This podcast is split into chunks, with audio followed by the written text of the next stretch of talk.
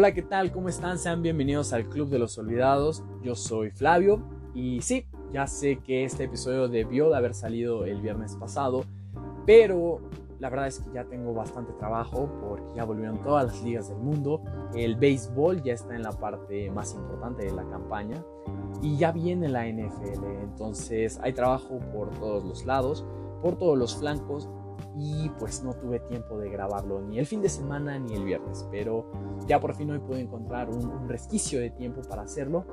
Y no se preocupen, el viernes iban a tener su, su programa como, como siempre para que lo puedan escuchar antes de la peda, después de la peda o cruceando el sábado o el domingo de flojera, como ustedes decidan hacerlo, a la hora que quieran, en donde quieran. Hablando de en donde quieran, acabo de ver que nos escucharon en Países Bajos, lo cual es bastante, bastante increíble. Un saludo hasta Países Bajos, tal vez sea Ámsterdam, tal vez sea, eh, no sé, alguna ciudad de, por allá. Un saludo para todos. Eh, que por cierto, qué bonita está la playera del Ajax, preciosa, la de Bob Marley, qué maravilla, qué bonita está. Este, pero bueno, X, gracias por escucharnos. Eh, el viernes iban a tener, y si no lo tienen el viernes, va a ser dos por uno cada semana que, suceda eso, ¿no? Hoy vamos a hablar de una historia, pues, triste, porque yo no conocía toda la historia, conocía solo la parte deportiva, no sabía lo que había pasado después del fútbol. Y la verdad es que pues me sentí un poco triste, ¿no? Eh, tal vez no lo sepan algunos, tal vez otros sí. El domingo 15 de agosto falleció Gerd Müller, uno de los mejores delanteros en la historia de, de Alemania, probablemente el mejor, y uno de los mejores futbolistas de la historia. Yo creo que para mí está dentro de los 10 mejores jugadores de la historia por todo lo que ganó, por todo lo que representó y por el estilo de juego que tenía. Porque en un mundo de grandes delanteros, y no solo en cuanto a cantidad de goles, sino en cuanto a físico, él hizo mucho a pesar de ser chiquito. Chiquito porque medía 1,74, que para los alemanes eso es chaparro, para nosotros es alguien de estatura media, pero se ganaba la vida dentro del pequeño rectángulo que era el área chica. La mayoría de sus goles son casi ahí. Y para ganar un espacio ahí tienes que ser grande en cuanto a capacidad mental y espacial, ¿no? Saber, saber dónde estar, en qué momento estar y qué hacer, ¿no? Yo creo que el top 5 de mejores futbolistas de la historia está claro, ¿no? Pelé, Maradona, Cruyff, Cristiano y Messi. El orden puede cambiar, para algunos Pelé es el mejor, para otros, incluido yo, Maradona es el mejor de la historia, para algunos podrá ser Cristiano, para otros Messi, pero el top 5 siempre está eh, inmaculado al parecer. Y ya después del 6 al 10 o para abajo, pues alternan los nombres, ¿no? Para los ingleses podrá estar ahí Bobby Charlton, para los alemanes Beckenbauer, para mí Müller, para los argentinos tal vez Di Stefano, para los españoles Iniesta, y así podemos irnos eh, por país, ¿no? Zidane, Platini, y así, ¿no? Pero yo creo que este Müller sí es uno de los, de los top, top, top, top, top. Y así lo leí en todos los, los periódicos que leí sobre su muerte, que curiosamente sucedió algo interesante en Alemania ningún, ningún, ningún periódico le dio la primera plana. El diario más importante en materia deportiva de Alemania, el Blind, le dedicó solo un recuadro en el que decía gracias por todo bombardero, porque ese era su apodo, que bombardeaba a base de goles. Y leí la razón detrás de eso, ¿no? La verdad es que no querían dar tan triste noticia los periódicos en Alemania, porque se fue, creo que después de Beckenbauer, el ídolo más grande que ha tenido la selección alemana. ¿Por qué? Por todo lo que ganó y por todo lo que le dio a la Mannschaft. Pero bueno, eso lo vamos a, platicar durante la, historia de, del gran Gerd, el bombardero de la nación.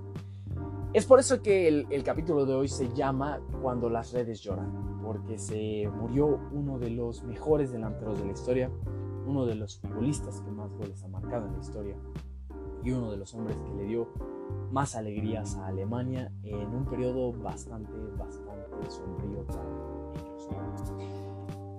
¿Cómo iniciamos con la historia de Gerd Müller? Bueno, pues empezamos donde nació, ¿no?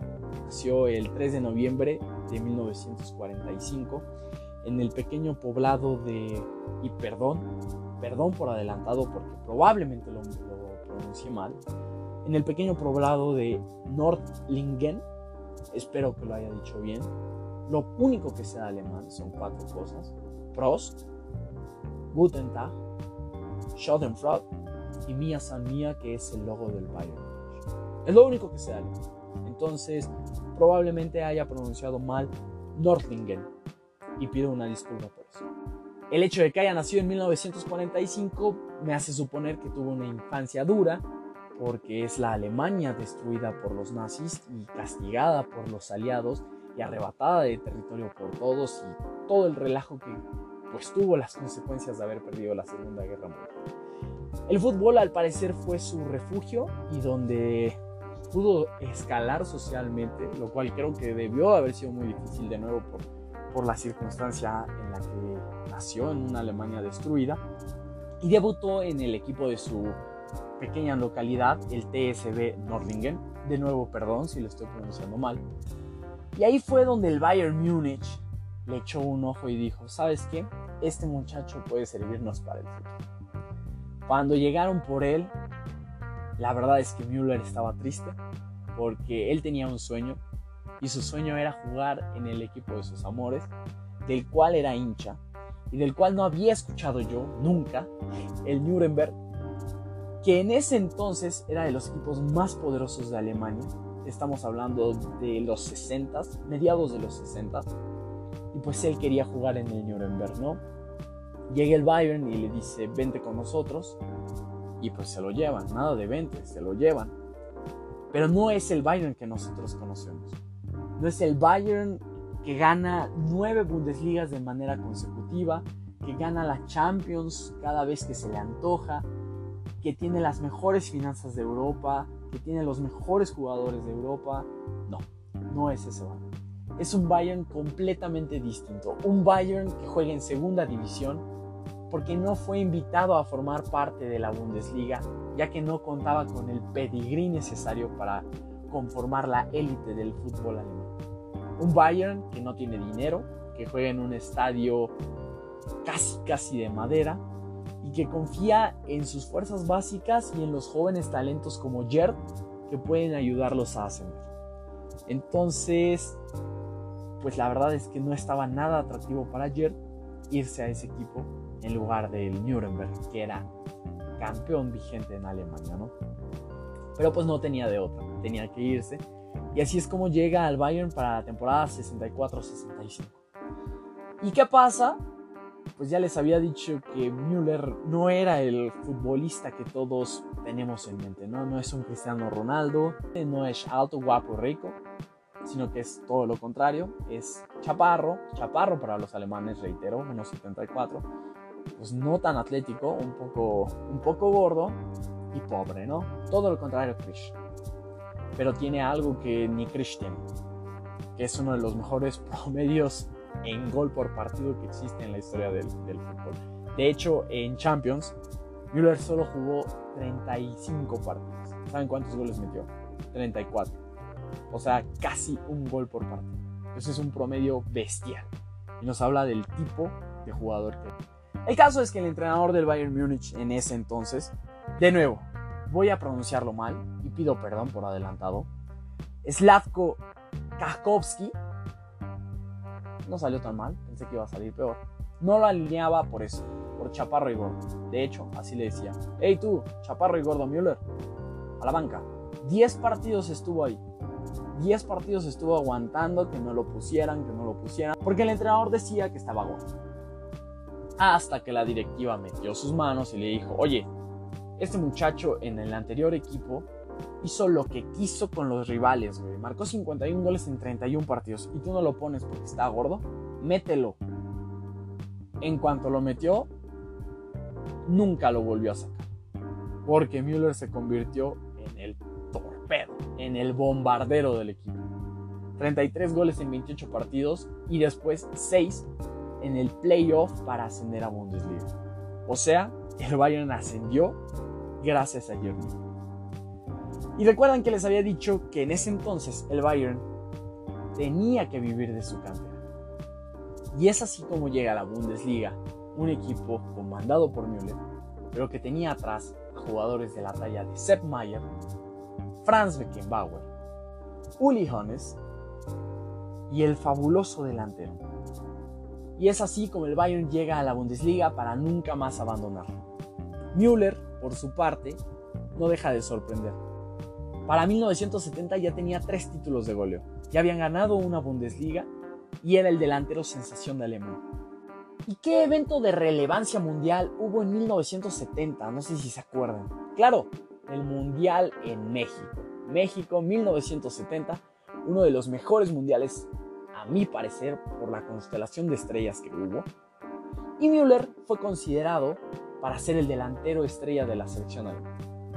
Pero tenía que ganarle el lugar a uno de los mejores delanteros en la historia de Alemania, referente de la Mannschaft, Uwe que es junto con Ronaldo y Miroslav Klose, y apréndanse este dato, uno de los jugadores que ha marcado en cuatro distintas copas del mundo. 58, 62, 66 y 70. Ya les spoileé, ¿no? Que Uwe Seller sí jugó. De hecho, jugó Alemania con dos nueves, con Jörg Müller y con Uwe Seller. ¿Y qué pasó? De entrada, Uwe Seller no le dio el 9. No le quiso dar la camiseta del número 9 a Jörg Müller, porque había jerarquías. Y pues el entrenador no quiso meterse en problemas. Entonces, ¿qué hizo Jörg? Agarró el 13. Y ese 13, hasta la fecha, es uno de los números más sagrados en el fútbol alemán.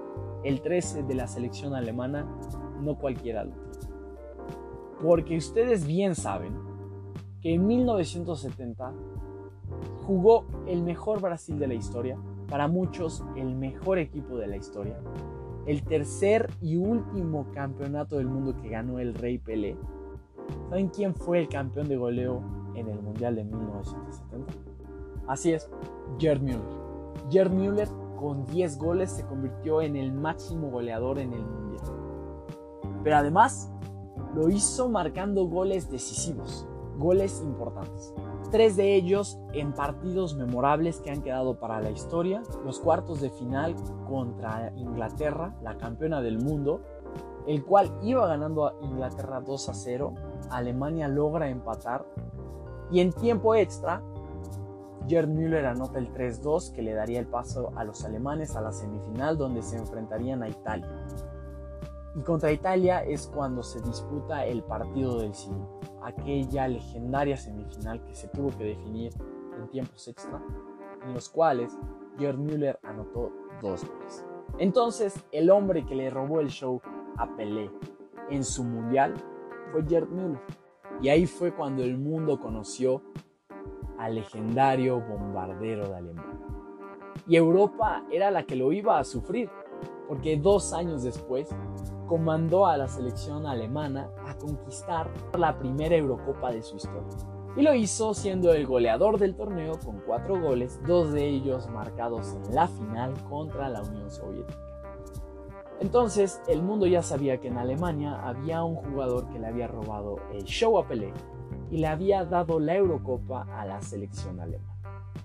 Que quedaba la más importante de las joyas en la corona el Mundial de 1974, el cual curiosamente se jugaba en Alemania.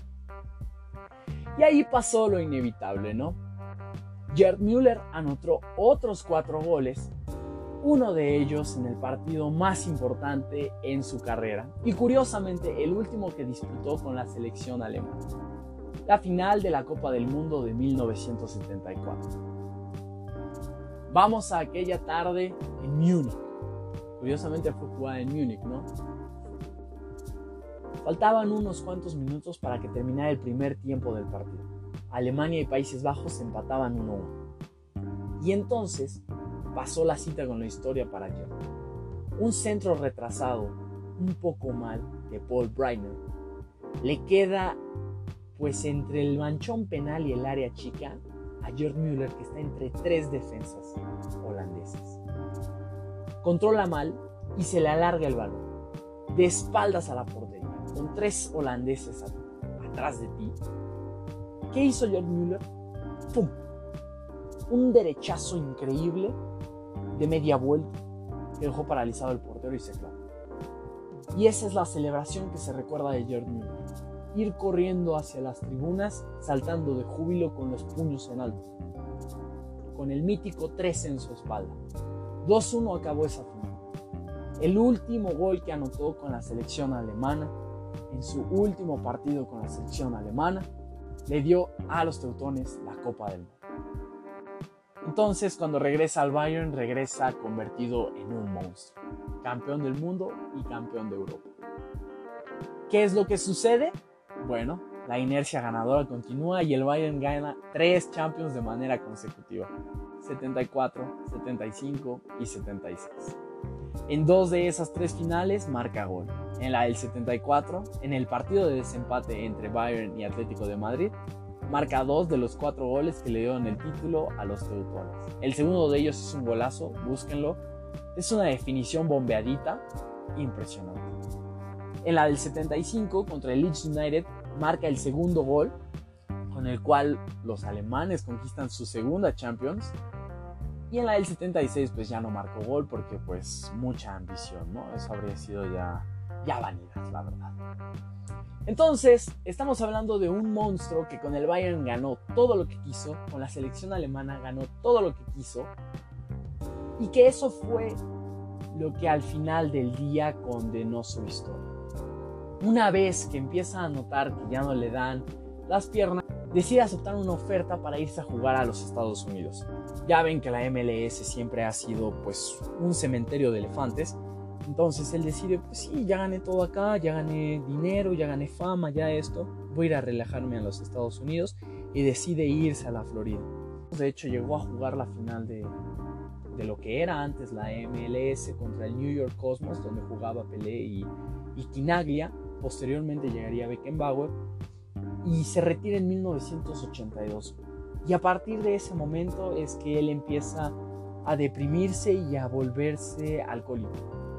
¿Por qué? Porque le pasó básicamente lo mismo que le pasó a Georgie Best. Después de probar las mieles de la gloria, pasó a ser nadie. Lo olvidaron, todo eso podrá ser, quedó solo, entró en depresión. Y pues cuando estás triste, el alcohol es tu, mejor, tu mejor compañero, ¿no? Pero la situación para Gerd cambió en 1992 porque ahí es cuando se da el punto de inflexión en su vida. Y es que en una ocasión él andaba tomando en el aeropuerto de Múnich, en un bar, supongo, cercano a las salas de abordar, cuando a sus espaldas pasó el equipo del Bayern Múnich. Y junto a la delegación venían sus antiguos compañeros de equipo, Beckenbauer, Sepp Mayer y Karl-Heinz Rummenigge, quienes al darse cuenta de que era su amigo el que estaba sentado en ese bar y parecía un vagabundo, demacrado y todo eso, deciden ayudarlo en su rehabilitación. Lo llevan a una clínica de rehabilitación en la cual van a visitarlo y de hecho le dicen al que fue su mejor amigo durante varios años, Uli Hannes, que en ese entonces era el manager general del Bayern Múnich, que necesitan salvarlo, que necesitan ayudarlo y deciden integrarlo a las fuerzas básicas del Bayern para que vuelva a estar en contacto con el fútbol, que era lo que lo hacía feliz, y pueda compartir con los jóvenes las experiencias que vivió dentro de la cancha. Y es así como Müller empieza a recuperar su vida, ¿no? Empieza a entrenar a los jóvenes, empieza a estar en contacto con el fútbol.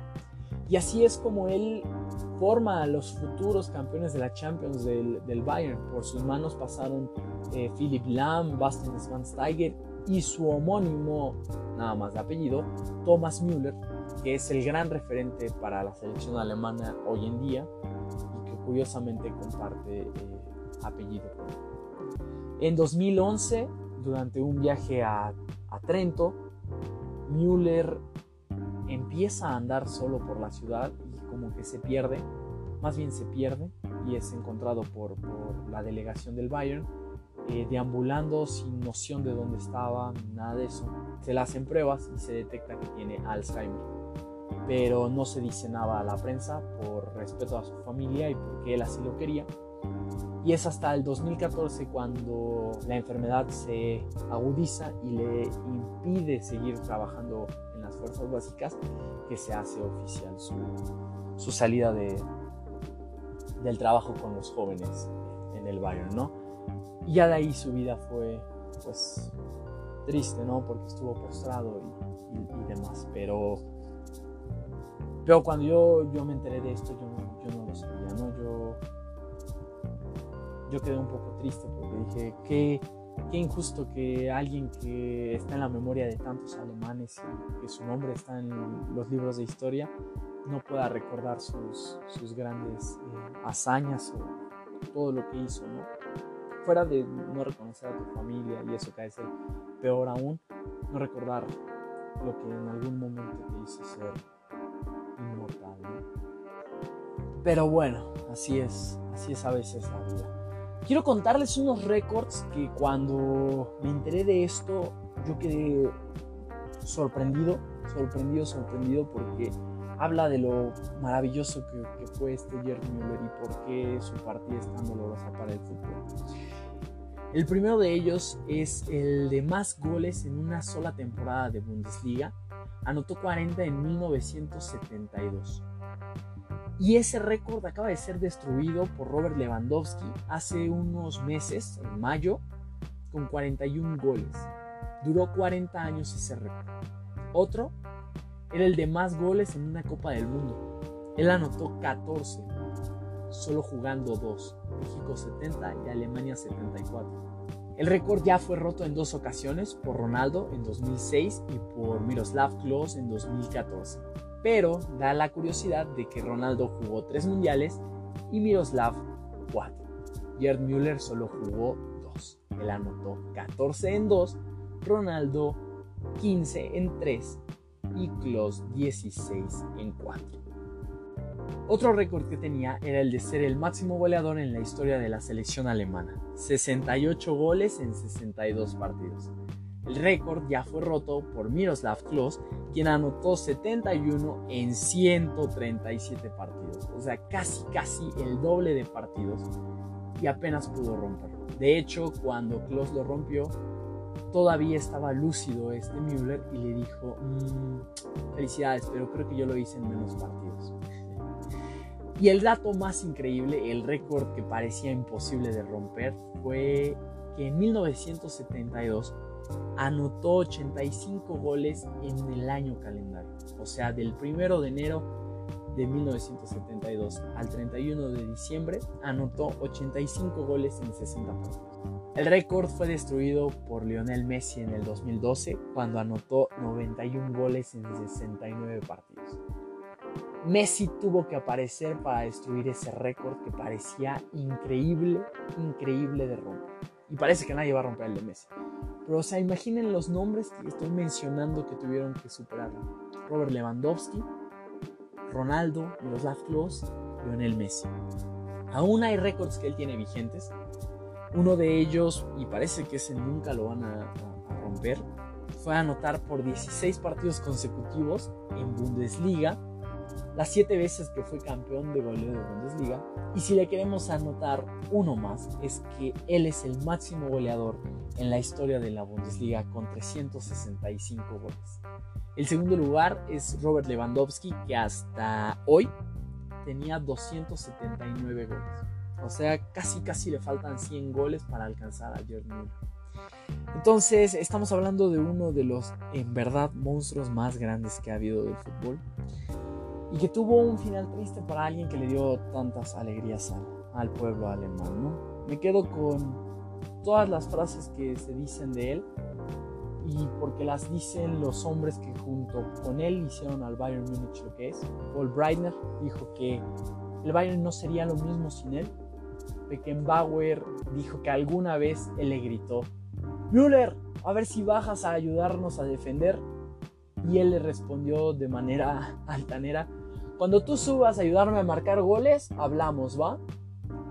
Y así podemos ver que era un tipo agradable. De hecho, Karl-Heinz Rummenigge en una ocasión dijo que cuando lo presentaron con el Bayern en 1975, él llegó y lo saludó y le dijo, ay, gracias por aceptarme aquí en el club, señor.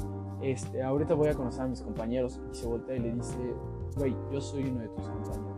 Luego, como les digo que era chaparro, gordo y barbón, pues parecía ya un Pero bueno, ese sería el final del, capítulo de hoy. Espero que, les haya gustado.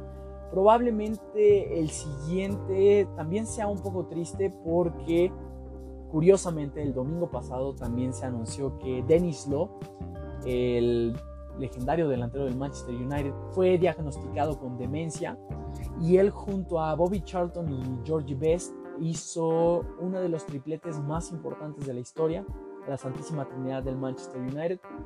Y ahorita que los tridentes están de moda, el nuevo Neymar, Messi, Mbappé, creo que ese va a ser el tema del siguiente capítulo. Y pues nada, lo escucharán ya el viernes. Gracias por escuchar, que tengan un buen día, buena tarde o buena noche y nos estamos escuchando. Adiós.